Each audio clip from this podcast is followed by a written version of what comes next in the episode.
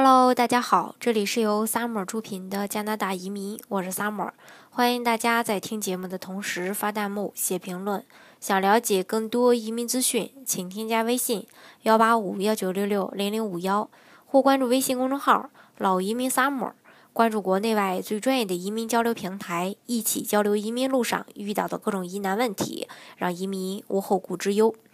今天呢，来给大家分享一下加拿大萨省常见的几个移民项目。呃，第一个就是这个属于纯技术移民了，就是省提名类的这个。呃，技术移民，有些人叫萨虚，有一些人叫无雇主，呃，无雇主担保移民。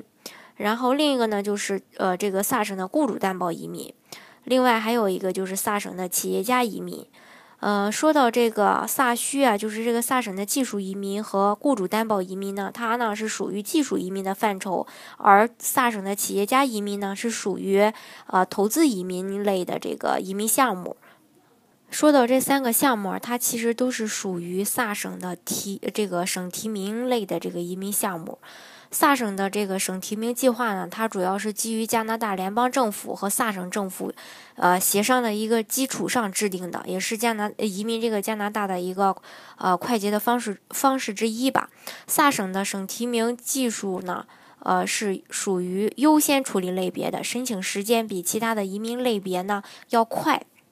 接下来呢，针对这几个项目，这三个项目吧，我一一的给大家来说一下。这个萨省的省提名的这个技术移民，简单的来说，就是申请人凭借他的一个文化程度啊、职业技能啊、语言能力啊等等这些方面的综合实力来申请移民。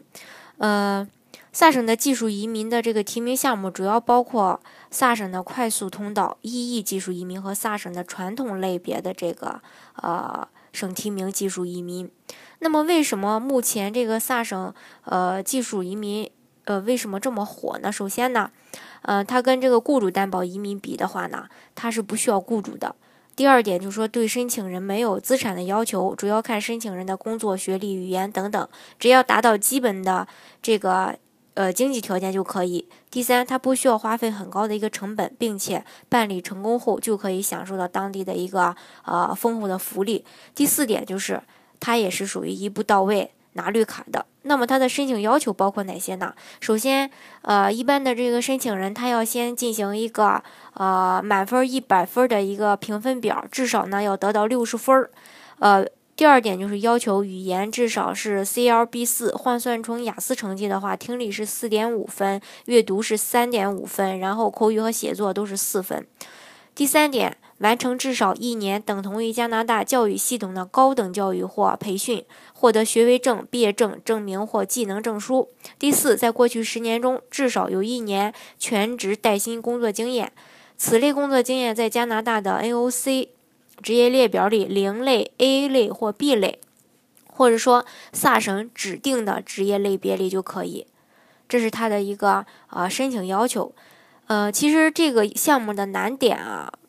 就包括就只有两个，第一个就是他要在萨省的自己的一个职业列表里。之前的时候，呃，他的一个职业列表的这个职业呢，其实非常少的。但是最近吧，呃，最近这一次开名额的时候吧，呃，这个增加了很多的职业。嗯，我这边呢有这个呃最新的职业列表，如果大家需要的话呢，可以加我的微信幺八五幺九六六零零五幺。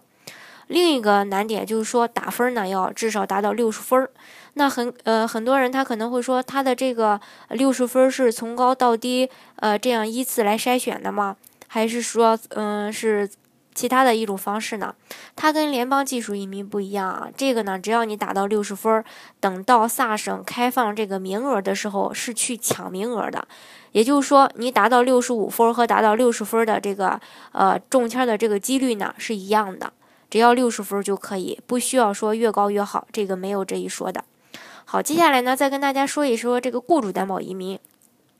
雇主担保的呃，雇主担保移民的这个要求呢，跟萨省的这个呃纯技术移民啊，就说这个无雇主担保移民的要求是一样的。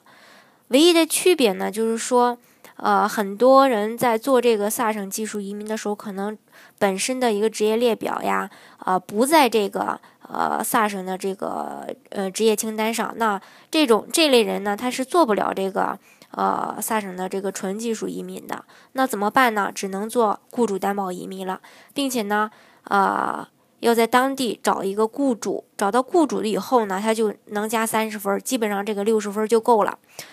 这个雇主担保移民跟这个萨省的这个纯技术移民的不同点就是说，它不像这个纯技术移民要要抢名额，这个是不需要抢名额的，只要有找到合适的匹配的雇主，并且能满足这个六十分儿，就可以进行啊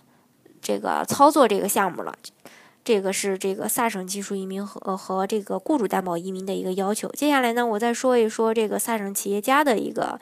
企业家移民的一个要求。这个项目的申请要求呢，就是要求家庭净资产主申请人或夫妻双方名下的资产至少达到五十万加币。第二点就是。管理经验近十年中三年以上的管理经验，高管、股东、个体个体户都是可以的。另外呢，还要满足一个 EUR 打分儿，呃，达到八十分吧。最近筛分是筛到八十分了，也就是说你打分达到八十分以后，就有希望来做这个项目了。当然了，这个打分系统跟这个萨省的技术移民的打分系统是不一样的，它是两个系统啊。第四点就是。创业的要求要在萨斯卡通或里贾纳投资至少三十万加币，或者说在萨省其他地区投资至少二十万加币。如果是说在萨斯卡通或里贾纳投资的话呢，需要至少为加拿大公民或永久居民创造两个就业机会。这是萨省的一个要求，其实很简单，但是。这个地方大家要明白一点，萨省的企业家移民呢，不是属于一步到位拿枫叶卡的，他是先拿工签，拿到工签以后过去做生意，满足了生意的要求以后，才可以申请转绿卡。这是目前加拿大呃萨省比较常做的三个项目，大家呢可以根据自己的一个实际情况来选择适合自己的一个移民项目进行移民拿身份。呃，好，今天的节目呢就给大家分享到这里。如果大家想具体的了解加拿大的移民政策的话呢，欢迎大家添加我的微信幺八五幺九六六零零五幺，或是关注微信公众号“老移民 summer”，关注国内外最专业的移民交流平台，一起交流移民路上遇到的各种疑难问题，让移民无后顾之忧。